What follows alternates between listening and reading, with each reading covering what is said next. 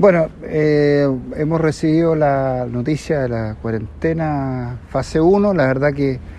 estamos muy preocupados, esto obviamente eh, desde el punto de vista sanitario entendemos que es una necesidad, entendemos que es muy importante eh, detenernos y, dejar de estar con, con estos niveles tan altos de contagio, no obstante hay una preocupación esencial que tiene que ver con el desarrollo económico, el desarrollo de la ciudad propiamente tal. Eh, aquí se han hecho todos los esfuerzos posibles para no llegar hasta, hasta esta instancia, se tomaron todas las medidas que fueron posibles para evitar contagios, para, evitar de que hubiesen eh, números negativos. Bueno, indicó la situación de salud indicó lo contrario por tanto, hoy día no solo nos tenemos que abocar como autoridades al tema sanitario, sino que además queremos hacer un fuerte llamado a las autoridades, al gobierno, al Estado, que de alguna manera nos indique de qué manera vamos a ser ayudados. Hay una necesidad que hay que eh, responderle a la comunidad, a los feriantes, a los emprendedores, a la gente que va a dejar de poder producir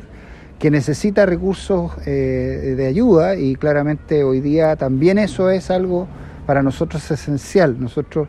estamos recién en una fase 2 y a la semana pasamos a una fase 1 y hasta ahora no nos ha llegado la posibilidad de tener eh, recursos frescos que poder dar a la, gente. Así que yo hago un llamado principalmente a las autoridades a que entiendan de que la situación nuestra de hoy es crítica, tal vez más crítica que veces anteriores eh, y por lo tanto esperamos que de alguna manera nos indiquen cómo vamos a poder empezar a ayudar a, a, las grandes necesidades y sufrimientos que va a generar esto también en la familia.